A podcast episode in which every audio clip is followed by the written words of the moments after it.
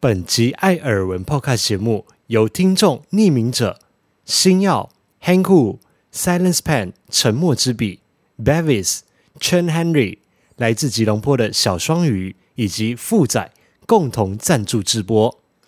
感谢各位艾草们的支持和鼓励，让我们这个小小的 Podcast 节目可以一直的做下去，陪伴着大家每一个星期一的早晨。节目马上就要开始喽，祝大家有一个愉快的星期一早晨。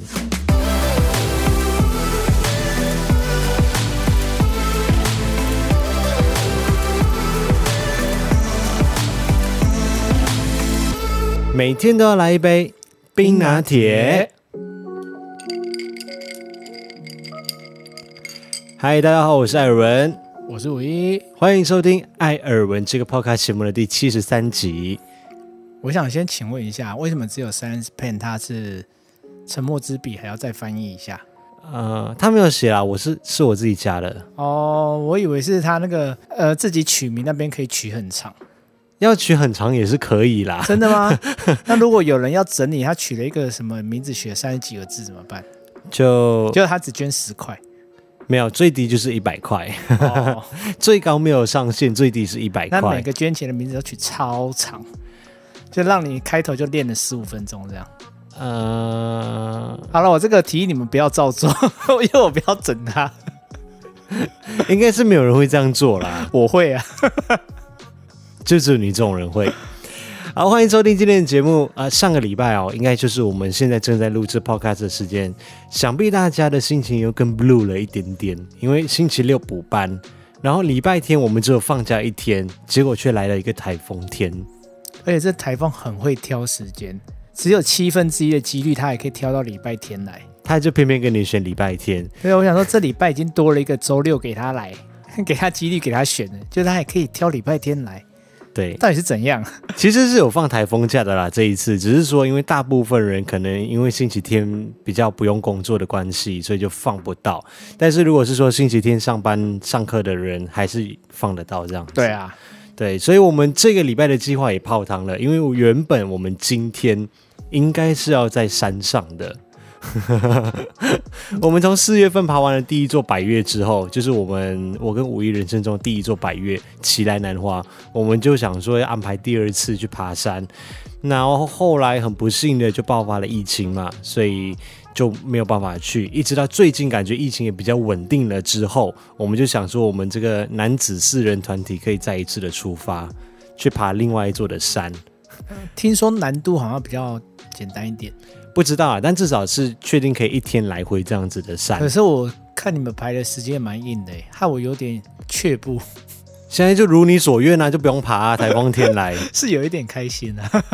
我们要爬的这一座叫高岛纵走哦，原本就是三个礼拜前就已经确认好要去爬了，结果好死不死就是台风就来了，真的是一波三折，所以就只好再延期。那大家今天就上班加油，因为我们算是先苦后甜嘛。先苦后甘，通常都是说先苦后甘啊、哦。好了，随便，你只要再上五天班，然后就可以连续的放四天的连假了。所以在这里要跟大家说一下，我们下个礼拜一的 podcast 也会延后到礼拜三的时候再来发布。先跟大家说一说，嗯、因为我们也要放连假。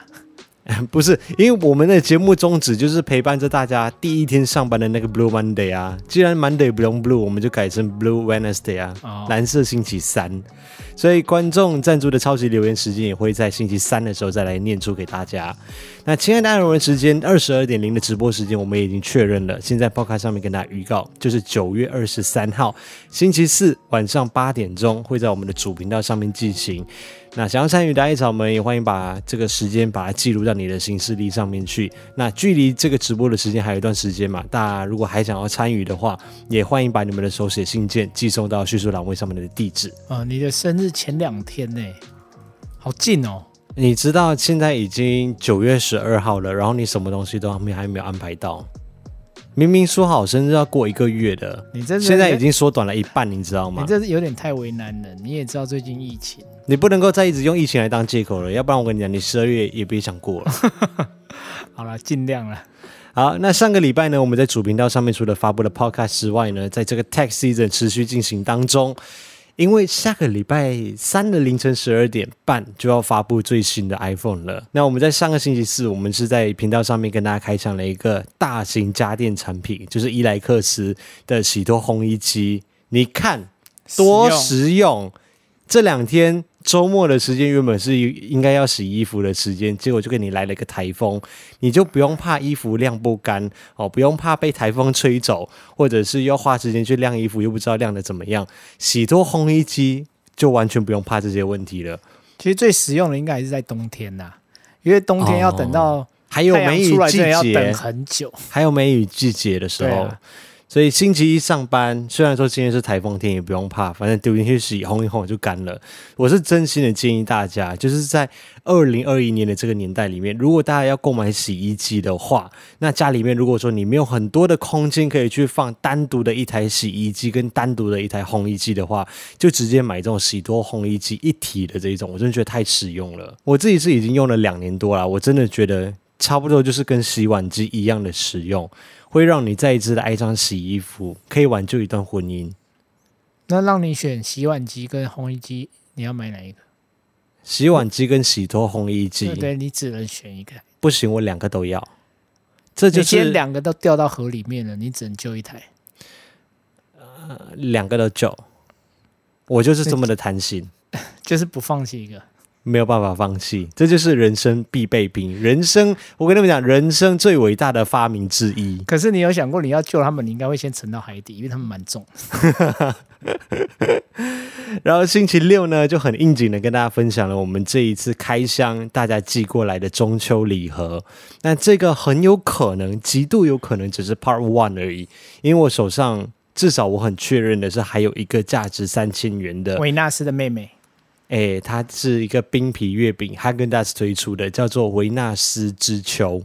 对，你家的猫叫做维纳斯冬冬，可是你的是东边的冬，不是冬天的冬。然后我就看到想说，哎，这个月饼叫做维纳斯之秋，哎，该不会是要买来要送给维纳斯的吧？好像也可以，我我家的维纳斯很贪吃。你觉得它可以吃冰皮月饼吗？哎，猫到底？吃的东西有没有很广泛呢、啊？有时候我有些东西我他一直过来想吃，我都不知道可不可以喂他。我我觉得你还是上网 Google 一下比较好。对啊，对啊，我我现在是尽量不敢给他吃啦。我现在喂的东西都还是罐头啊，还有那个粮食。只是他每次在我吃东西的时候，他就突然跟我很亲昵，站在我肩膀上啊，跑到我旁边椅子上啊，一直看着我碗里的东西。就是想要吃，对，他真的很贪吃。我想，如果时间来得及的话啦，我想应该有可能会做 Part Two，因为我知道还有另外一个，应该也是会在近期的时间寄过来。如果说赶得及在中秋节之前的话，放年假之前的话，我想应该可以来个 Part Two。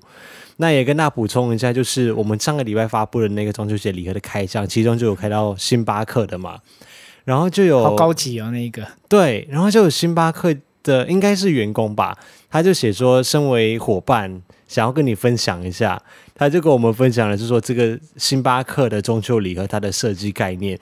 他写说，身为伙伴，真的很想要帮艾尔文介绍一下那个月光宝盒。他说，盒子本身就是用咖啡渣制成的。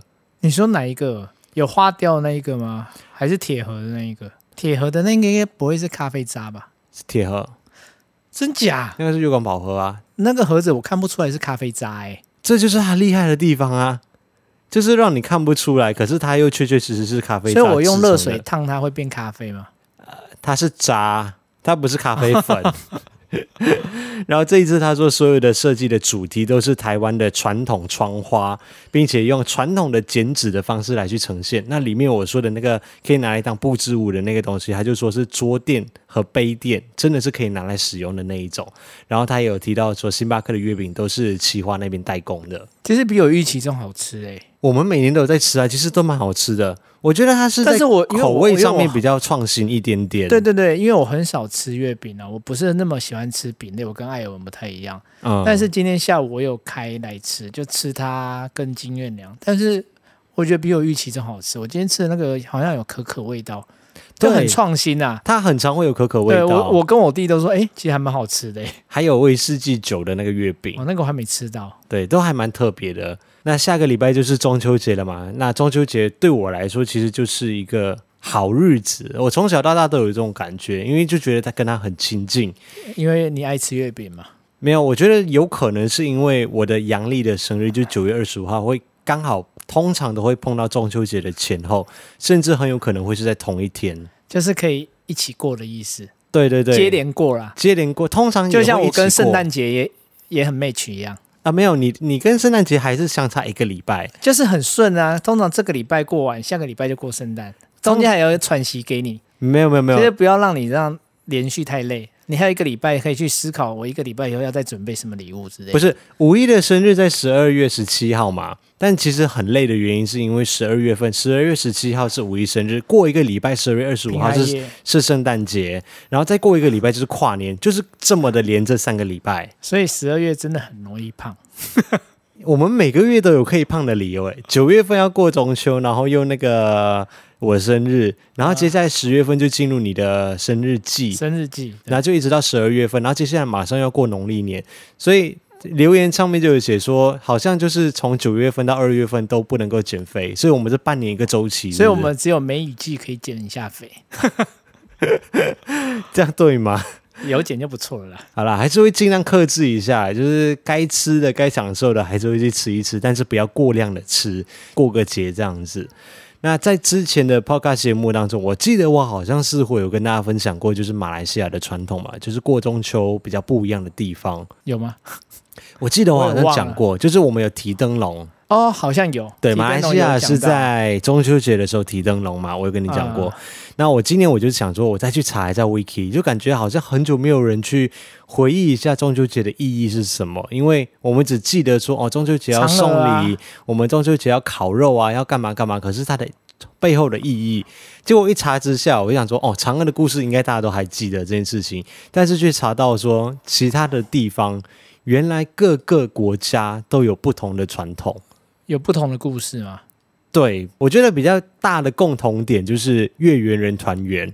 比较像是一个团圆的节日，它其实有点像就是过年春节一样，但是就是有大家团聚的这种意味在，然后大家都会吃月饼、赏月、喝茶或喝酒，所以都是比较开心的寓意嘛。对，大部分是这样子，嗯、但是不一样的地方就在于说，比如说吃的东西就不一样，不是都是吃烤肉跟月饼吗？不是，全世界各地吃的东西都不太一样。像马来西亚是吃广式传统月饼嘛，台湾的话就是我说有凤梨酥啊或者蛋黄酥这一些嘛，然后我就在维基百科上面就查到说，美浓的客家人会在中秋节的时候食水鸭公，那是什么东西啊？其实我也不知道是什么东西。然后宜兰地区他们除了月饼之外，他还会吃一种以面粉制成，然后中间抹上黑糖来烘焙的一种菜饼，这个也没有听过吧？你身为台湾人，我没有听过哎。然后他说，南部地区也有一些人会在中秋节的时候是吃马吉，还有火锅。可是我就想说，火锅这件事情不是一年到头都在吃吗？呃，你这样说的话，其实烤肉也是一年到头都在吃啊。烧烤店那么多家，哦，应该是说家人一起在户外烤肉。对，可是你不会想到说中秋节的时候，哦，大家约一波去吃那个火锅，好像比较少听到吧？火锅感觉好像每天都可以吃。对啊，然后还有一些艾草也有留言写说，他们在中秋节的习惯是吃肉饼，还是其实它就是月饼类似的，就是糕饼类。那在日本呢，中秋节他们叫做十五夜，但是因为日本他们已经废除农历很久了嘛，所以这个节日常常就被大家遗忘掉了。那日本人他们是在这个十五夜的时候，他们会赏月，然后吃江米团子，就称为月见团子，它其实就是用蒸的。糯米球，怎么日本连名字都取名的，就是很日本啊？对啊，你们月见团子，十五夜，对，十五夜就是很日本。嗯，所以他们也是有赏月，然后吃一些糕点类的东西。然后琉球那边他们吃的就是一种呃一种糕饼，可是它的表面上面是铺红豆的一种米饼。所以也是他们一种特殊自己的糕饼，就是全世界各地感觉都有不同吃的东西。广式月饼、凤梨酥、蛋黄酥，创创新口味的也很多。反正就是要吃一点糕饼类的东西，还是都是商人的诡计。哎，这些我我看下来，维基百科记载的下来的比较像是传统啊、哦，就是以前流传下来的。对，我觉得比较偏诡计的东西，真的是烤肉，是吗？因为烤肉是没有这个传统。你说。就是什么明朝啊，还是说唐朝流传下来，他们都不是哎、欸。唐朝没有烤肉吗？不是，中秋节烤肉在台湾是在一九八零年才开始盛行起来的，哎，它不是从以前就有的？没有，我看维基百科写说是一九八零年之后才开始的，所以它真的是比较偏向于商人的诡计。真假？然后在其他的国家也有一些比较不同的传说或者是传统，像韩国，它比较像是有点像清明节这样子，他们会在中秋节的时候，就是会带着家庭，然后还有各个的菜肴食品，然后到那个祖坟前去祭祀。哎，这个我好像听过哦，韩国吗？对，哦，就是他们是类似清明节。我记得对韩国女性来说，那一天非常的可怕？因为他们要准备非常多的东西，就跟打仗一样。哦，你说你说有点像是媳妇要回去娘家去做这些菜呀、啊，要祭祖啊，这些是不是？对，我就我好我记得好像有听过韩国的 YouTuber 还是女性有有分享过这个。所以每一年到中秋节的这一天的时候，他们如果说没有那个坟墓的话，他们就要去把那个骨灰借出来，然后去那种就是河边席地而坐，然后摆好丰盛的食物这样子一起野餐。你刚才说什么？要把骨灰借出来？哦，我看维基百，我是我看维基百科写的哦。他是写说，有的家庭如果说他们没有坟墓的话，他们就会把那个先人的骨灰放在各个区域或者是各个县市他们的那个遗骸保管所嘛。然后到中秋节的这一天的时候，他们就到保管所这边去把祖先的骨灰暂时的借出来，然后带然后带到山间或者田野或者河边席地而坐，摆放好丰盛的食物，一家人围着祖先的骨灰开始野餐。有需要仪式感成这样吗？把先人的骨灰借出来、欸？我不知道现在还有没有啦。但是我看维基百科是这样子写的。那如果他没有坟墓的话，他们也要去坟墓旁边野餐吗？对，真的就是祭祀，太夸张了吧？有没有吃我不知道啊。但是他有写到要祭祀啊。但是借骨灰的这个，他是有写到野餐。对啊，因为祭祀比较合理啊。台湾的那个清明节也是这样啊，就是有可能会祭祀这样。可是我们不会在不会去坟头旁边野餐，啊，也不会把先特地去灵骨塔把骨灰拿出来。对，我觉得这是比较 呃，这这真的是蛮特别的，蛮、嗯、特别的。但是也是一种团圆的概念，就是一家人团圆的这种概念有没有。你说要把亲人找出来团圆就对了。对啊，也是月圆人团圆的一种说法啦。天哪！好恐怖哦！那如果是个很孤僻的亲人，其实他没有很想出来怎么办？那个人应该就是你了吧？就我们两个啊，还要被挖出来玩团康？你看，我们就自己在下面玩就好了。怎怎么听都觉得很恐怖。然后还有另外一个我觉得很值得分享的，就是越南。因为越南他们叫中秋节叫做望月节，它也是越南的儿童的一个节日。在这一天的晚上呢，孩子们就会听到关于阿贵的传说，然后还有去看舞狮啊这些东西。那有一些家庭，他们的父母也会去买那个舞狮来给他们的小孩子玩。舞龙舞狮的那个舞狮吗？对，这么大吗？我也许有小孩子版啊，所以你看各个地的文化其实不太一样。对我们来说，那个舞狮好像比较像是春节会有的东西，或者是开业啊。对，有时候不是叫人去舞龙狼塞一下这样子。嗯、对对对。那刚刚提到的这个阿贵传说，我就想说，到底什么东西是阿贵传说？我就去查了一下，后来我就查到了这一段故事。传说中，在越南的古时候，有一个故事一直流传到今天，就是有一个小男孩，他就是帮别人来去治病的故事。这个小男孩的名字就叫做阿贵。他在治病的时候呢，他就不用医术，而是他有一棵树，这棵树就是传说中的菩提树。这个男孩呢，他就手持菩提树到处的行医，然后治好了很多的病人。等一下，嗯，菩提树很大棵诶，所以他是天生神力吗？他是抱着一大棵树走。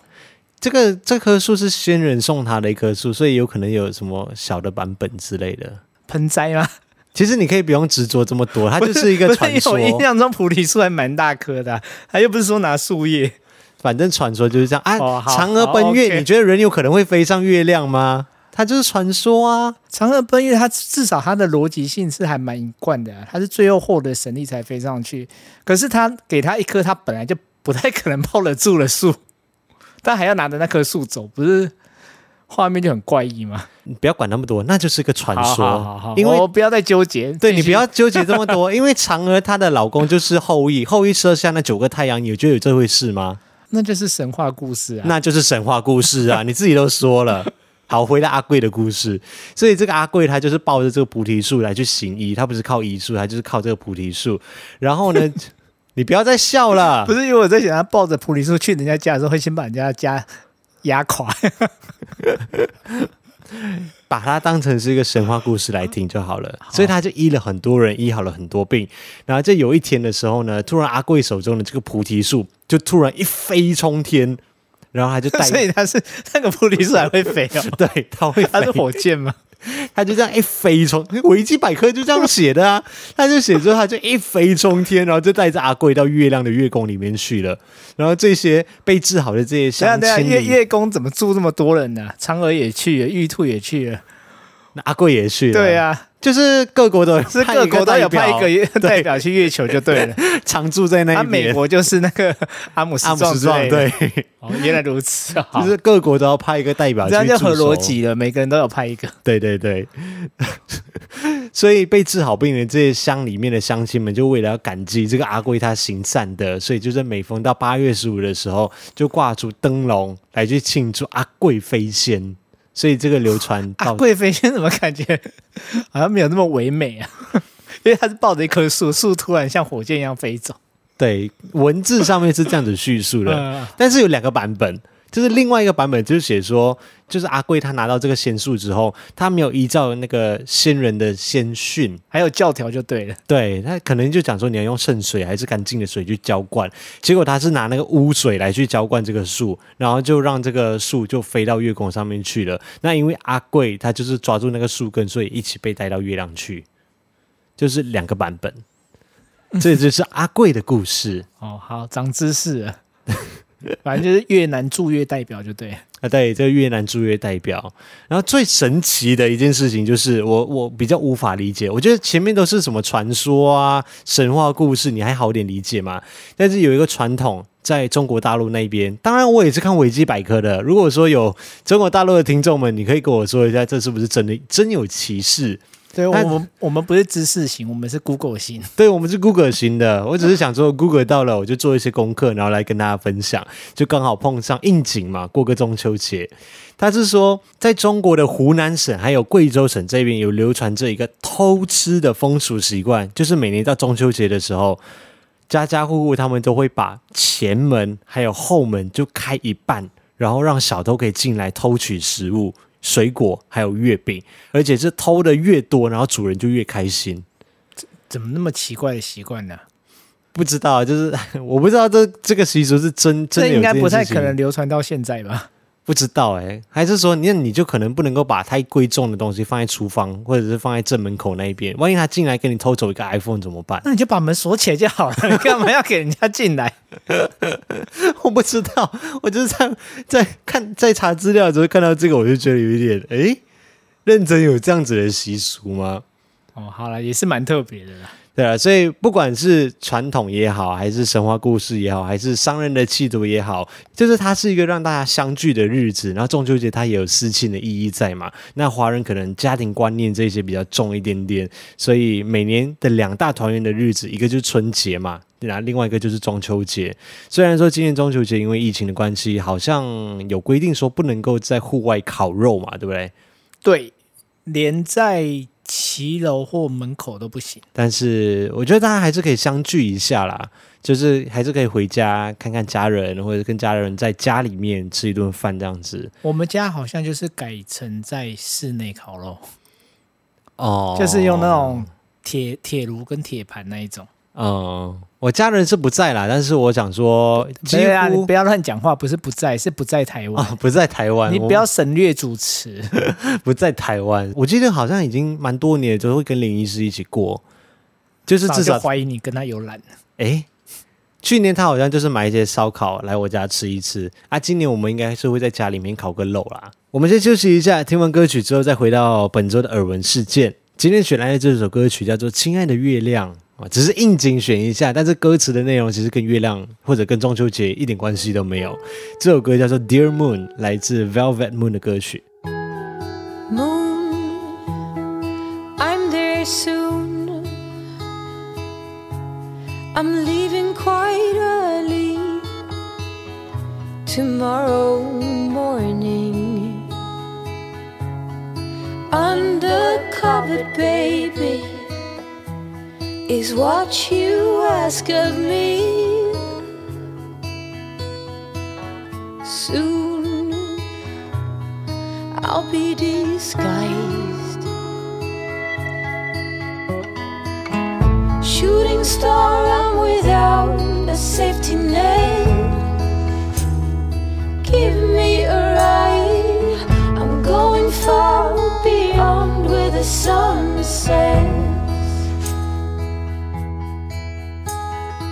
欢迎回到艾尔文这个 podcast 节目的第七十三集，我是艾尔文，我是五一，今天来报告两个好消息。耳闻事项第一件事情就是上个星期，小舅舅，耶，yeah, 我叫小舅舅了，现在小舅舅，我晋级升格了，现在当舅舅了。二零二一年的九月六号这一天，我的小孙女 Hannah 出生了。我看她的拼音是 H A N N A H，对，一般有那个 H 吗？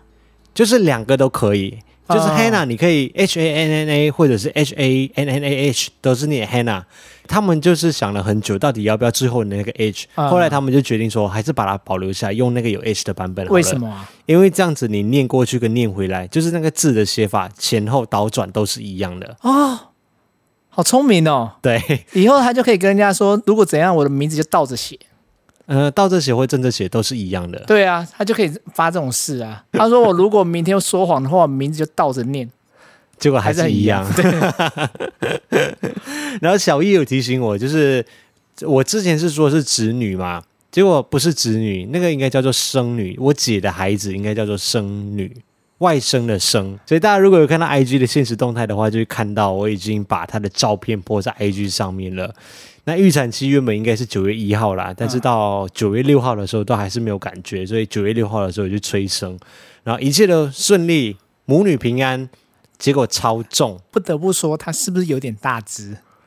嗯，因为就我印象啊，他刚出生后你就把照片给我看嘛。对，啊，我也有看到刚出生的那张照片。对啊，因为我印象中我看过很多刚出生的那个脸都是皱在一起啊，就是真的很小很小一个。对，对，对，但是你那个我说，哎。这是已经一个月了，就是他五官已经很明显的那一种，对，就都已经打开了，对，都打开了。而且你后来好像过三天又给我看回家之后，对，给我看他们全家福嘛。嗯，我想说怎么好像这有点大只哎、欸，他还蛮大只的。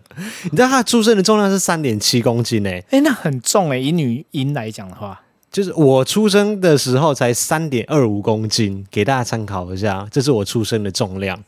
他比你还重哎、欸，对，他比我还重。我觉得家里面多了一个小孩子出生，感觉真的好像会拉近家里面的距离。我是第一次经历到啦，你经历了这么多次，你有这种感觉吗？会，家里有小孩子真的会让家庭的气氛比较融洽，因为说很多注意力都去在小孩子身上啊，看他们很多举动，家庭就会比较欢乐。对，而且大家都想要跟小孩子玩的感觉，这是真的。我们家是这两个礼拜，真的是大概把我过去十年份的视讯电话都打完了吧。就是那个频率超高哎、欸，哎对啊，我几乎每次来都看你们在视讯电话，而且一讲就超久。爸妈也很兴奋啊，因为他们当然兴奋，他们终于当上了外公外婆了。虽然不是阿公阿嬷啦，但是也是就是已经有孙子这样子。嗯，那也应该也是很喜欢啊。他们很兴奋，啊、然后我们在这一个礼拜的过程当中，就是一直在视讯聊天嘛，就聊到说。我们的出生过程，就是我跟我姐的出生过程，我觉得是蛮有趣的一件事情。我妈说生我姐的时候超级无敌痛苦，正常啊，第一胎都会生比较久，比较难生。她说她、就是，像你姐这是算是快的，她是去催生的，哎，她不是。对啊，可是她那过程其实还是蛮快的啊。哦，我像听过我同事催生，真的有可能好像都十个小时都还没生出来，也太久了吧？真的，她说真的会。感觉就是鬼门关走一遭。我妈说那个止痛针，他们会一直按，一直按，一直按，一直按。你知道那个止痛针好像刚才说什么要钱，他说后来都不管，就一直按，一直按。可是他们说没有用啊，听 他们讲会觉得真的很痛的感觉。我我妈就说，她生我姐的时候，就第一胎的时候，她痛了整整二十四个小时，然后就一直很痛，然后就一直生不出来，一直生不出来，然后都已经整个腰酸背痛到不行，然后又缺氧，已经把那个氧气罩都已经带上去了，就一直生不出来。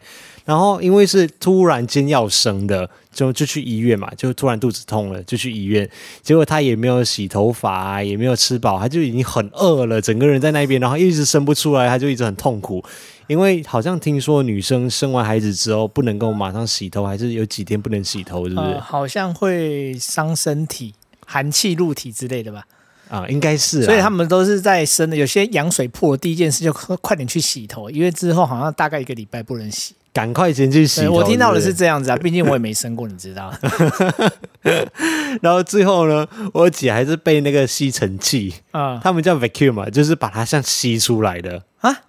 它是用这样子吸出来的哦。对，啊，我好像有看过电视演过。有有有，有一种是 vacuum 的，另外一种是用夹的。啊，但是现在好像医生们比较不喜欢用夹的，因为有可能会，会怕伤到。对对对对，小孩子或者是可能因为小孩子的头还没定型嘛，对，比较软一点，所以我姐也是被吸出来的，就是用吸尘器吸出来的。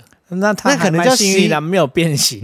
它因为我觉得用吸的感觉会变形诶。它应该是吸音器啊，不是吸尘器。因为吸取，Excuse me，你那个词，吸取婴儿啊，吸音器。Oh, 因为你吸尘器是代表你是吸灰尘啊。你确定这个名词是对的吗？为什么？吸音器，我是音，听起来就怪怪的。有嗯，有后鼻音，有嗯的音，不是婴儿的音，婴儿的音。所以我说你发音不标准，你不要怪别人。你跟。听众，你刚才有几个是听错了？老实说，叫做吸音器，不是吸音器。有没有用英文的念法会比较好一点？Baby vacuum，就是这样子。我就是他生我姐的故事，很痛苦，很痛苦。然后他说生我的时候，他说根本就像放屁一样，就是把它放出来而已。呃，对，好像说生第二胎以后就会真的比较轻松，因为第一胎有经验的嘛。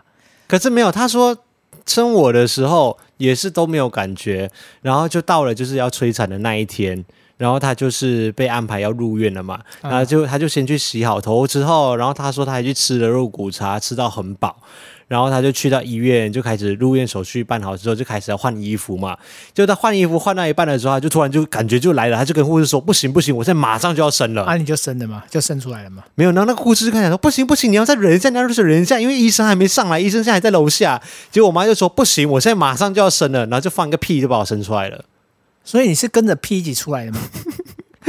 我妈说，从踏进医院那一刻开始，没有到一个小时就把我给放出来了。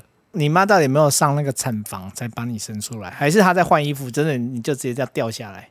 诶，她没有跟我说在产房还是在哪里，但是她说她换衣服换到一半感觉就来，她就说她马上就要生了。嗯，而且你就掉下来了嘛？嗯，应该是躺着流出来的啦，哦、应该不至于是这样直接掉到地上啦。那你算是还不错了，很乖啊，迫不及待来到这个世界。对，迫不及待来这个世界受苦受难。诶，也没有。啊，这就是我跟我姐的诞生经历，给大家分享分享一下，也算是这个礼拜的第一个好消息啦。嗯，那第二个耳闻事项呢，也是另外一个好消息，同时也是上个礼拜跟大家分享的一个，就是一直折磨我很久的事情，关于办公室跟摄影棚的这件事情呢，已经确认最后的得主就是在下本人，所以这集可能是我们最后一集用这个背景嘛？诶。毕竟你知道到那个地方之后，要把它变成真的可以拍摄的地方，可能还有一段时间哦，所以不一定下一集就在那个地方拍了。有机会，有机会，因为毕竟 Podcast 相对来说比较简单的 setting 嘛，只是说因为那个环境的收音效果没有这么的好，原因是因为那里的冷气机很吵。我们东西也还没有搬下去啊，所以不知道。还没有，还没有。我们知道这个礼拜三的时候才要拿钥匙，然后才会把东西给搬下去。就在上个礼拜九月八号的时候正式签约了。那九月十五号的时候会拿钥匙，然后我们就可以正式的进去规划了。恭喜！耶所以也许我觉得，也许大家会有一些想法啦，可能会想说啊，自媒体的不是就在家里面就拍拍就好了吗？为什么要去浪费钱，要去租一个摄影棚这样子？你看到蛮多人好像都是住家跟工作的地方融合在一起，只是他们没有像你有这么多给息啦。对我，我觉得这是差一点。如果如果先不论说拍摄的工作来说的话，要 work from home 这件事情，我觉得相对来说是比较 OK 的，比较简单的。因为现在的工作有很多，其实就是你只要有一个笔电，然后可以连上网络，你就可以在家里面工作了。可是毕竟我们是有拍摄的嘛，那拍摄的话就会比较麻烦了。如果说一般的 YouTuber 可能灯光没有的话，我觉得还比较 OK，可以直接在家里面直接就拍摄了。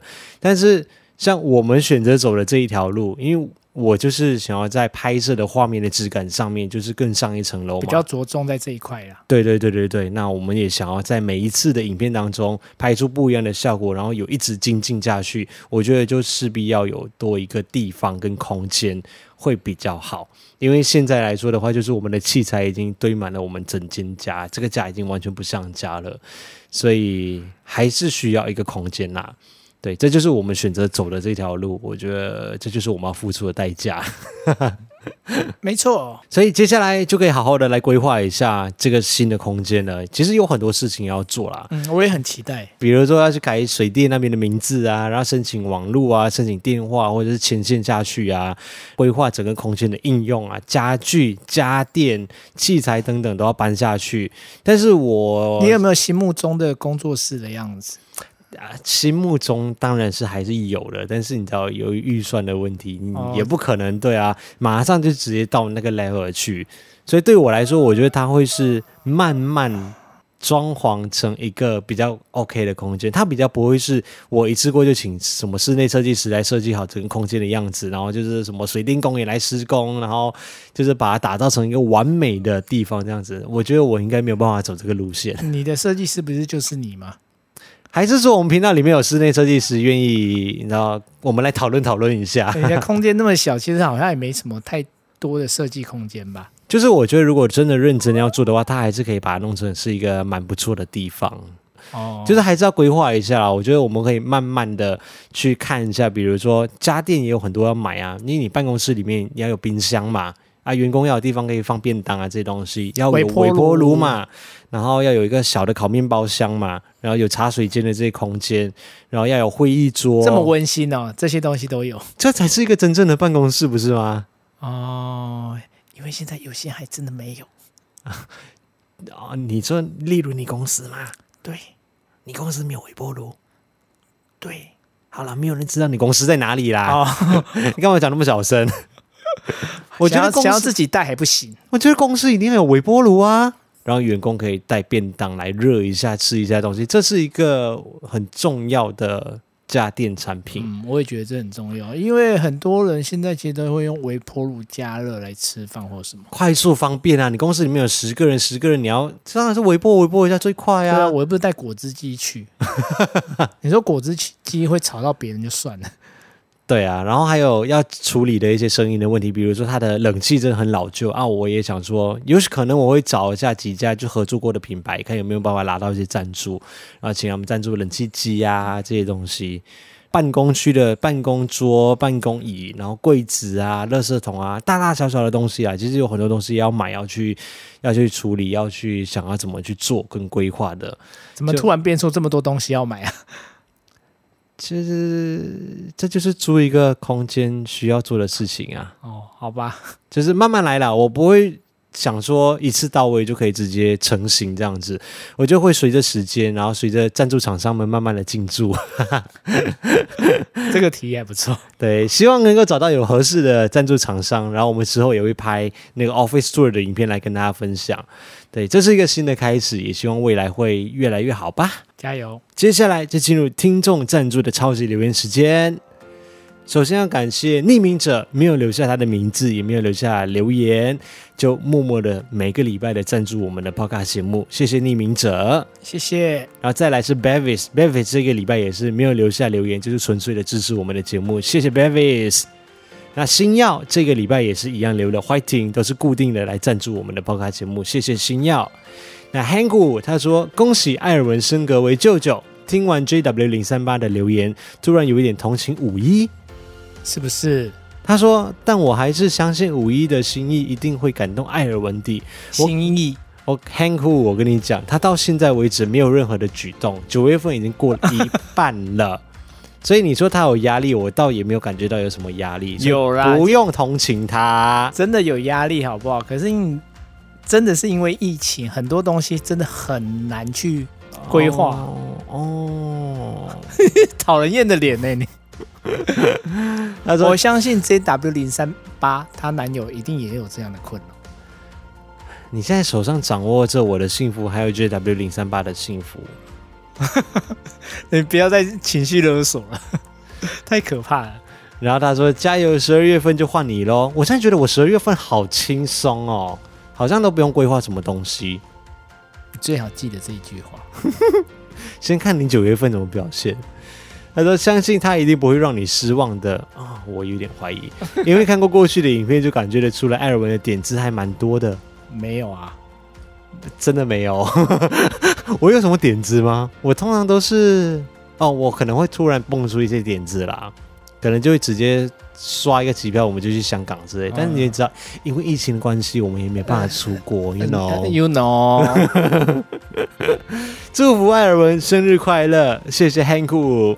那下一位是 Silence Pen 沉默之笔，这沉默之笔是我帮他补上的啦，因为我觉得沉默之笔这个名字还蛮酷的。他说看完礼拜五的直播，其实蛮开心的，因为艾尔文一直不断的在进化，五一也是一个很好的伴侣，全力的支持，还有帮忙分析、提供建议，希望艾尔文能够找到更突破的自己，加油！五一也要加油哦，因为这个月是忙碌的九月，真的很忙。你说的忙是工作的忙，人家说的忙应该是要帮我规划生日的忙，啊，是这样子吗？对，我又误会啊。对，你一直在误会。下一位是 Chen Henry，他说第一次抖内就献给你们了，谢谢，谢谢 Henry，真的好喜欢你们的高质感的影片还有 Podcast，尤其是艾尔文和五一的互动，真的好甜呐，啊，好喜欢看到艾尔文对五一翻白眼的表情，哈哈，祝福你们的频道发展跟感情都能够长长久久哦。艾文最近还有一个新模仿对象，不要乱 Q，他会模仿我的猫维纳斯东，那个没有人看得懂啦。你可以模仿一下，我觉得蛮好笑的。不是啊，那个要有人看过那个猫的举动才会懂，因为五一的猫就是常常会一脸很疑惑的表情，它就突然间看这个东西，然后就突然就歪头这样歪呀。哎，我那天模仿到突然头就扭到了，就突然间哎太用力过度。谢谢 Henry，也谢谢你第一次的抖内就献给我们。那下一位是来自吉隆坡的小双鱼，他说这是对艾尔文的小小心意，坚持制作高质感的影片真的很不容易。我和我的男朋友都很喜欢看你的影片，他也加入了行动派艾草，默默的支持你。谢谢。奇莱南华的那一支影片真的很高级，很震撼。他也会收听你的 Podcast 节目，所以想要借着这个机会给他一个惊喜。华哥，你辛苦了！除了工作之外，还要上额外的课程，要记得好好的休息哦。爱你。这个惊喜其实我的个人认为是真的还不错。就是如果你知道对方会收听这个节目，然后突然间被 Q 到自己的时候，而且这个价钱又不贵，最低就是一百块就可以了。对啊，你看台币台币一百块，不是马币一百块。啊、像你有在听谁的吗？我听的都国外的，怎么办？对啊，你看我就很难办到啊！如果你说你听的是什么古癌啊、百灵果，我有可能要先准备个十万 哦，maybe 才能留言给你之类的，maybe 对对啊，毕竟人家非常的红。你要我听到，你可能要写信给什么 ABC、BBC，我才会听到，怎么办？就就是比较难办到。好，谢谢你利用这个机会来跟男朋友告白，华哥加油！来自吉隆坡的小双鱼在为你加油，也记得要多休息。那下一位是福仔，福仔他今天还特别确认问我说：“哎，今天有没有收到？他希望可以在今天的这一集播出。刚好我有在写稿的时候就看到了这一则的留言。福仔说，刚过了三十岁的生日，十二号也是我和男友辉的三个月交往纪念日。热恋期哎，三个月。对了，一般情侣应该还是在热恋期，对。嗯、但我们的三个月就就是五一厌倦来恋恋。没有，五一已经厌倦来世新找我的期间，没有那么快，好不好？他说从永和到世新找真的太远了，他不想要过来。你夸张了，我那时候明明就还是会骑。没有，我记得你一个月之后你就没有过来了。没有那么夸张啊，那是因为一个月你就搬来永和了啦。真的有？真的没有？他在造谣。好了，我们来分享一下福仔想要对辉说的话。他说：“谢谢你包容我的倔强和臭脾气。”虽然还算是蛮短的交往，但我还是感受到你的真诚和爱。不管未来的日子怎么样，答应我要一起手牵手的走下去。浪漫，浪漫。热恋期的时候被壁咚还会小鹿乱撞吗？热恋期的时候被壁咚，应该还是会吧。对啊，因为我今天被艾文壁咚，结果我就弹他奶头，好像已经没有什么小鹿乱撞。祝福福仔和辉感情顺利，一直手牵手的走下去，要幸福哦。那最后一位也是一位匿名者，但是他有留言，让他抖内的数字还还蛮惊喜的，四位数。他是不是按错数字啊？多按了一个，多按了一个数字。对啊，谢谢这位匿名者的抖内。他说新工作室成立，恭喜艾尔文九月份生日快乐。谢谢这位匿名者，虽然不知道你是谁，但是真的真的非常谢谢你的 donate，。谢谢。那新的工作室，我们也会持续的跟大家报告一下状况。那九月份，原则上这对我来说，大概就是送给自己最好的生日礼物了吧？嗯，应该是了。对啊，也算是最大手笔的礼物了，一副就是你知道，好了，我自己也会加油的。谢谢你的 donate。以上就是今天这一集的所有听众赞助的超级留言，感谢大家的支持。这些 podcast 的赞助真的会对我们的 podcast 的节目还有频道的经营有非常非常大的帮助。也欢迎大家多多利用叙述栏位的这个网址，留下你们想要传达的话，或者是大家想要分享的事情，让我们可以在空中帮大家传达这些讯息。也祝福大家中秋节快乐！中秋节快乐啊！记得九月二十三号星期四，我们会有今天的艾尔文时间二十二点零晚上八点钟会准时在频道上面直播。大家星期一上班愉快，欢迎听，拜拜，拜拜。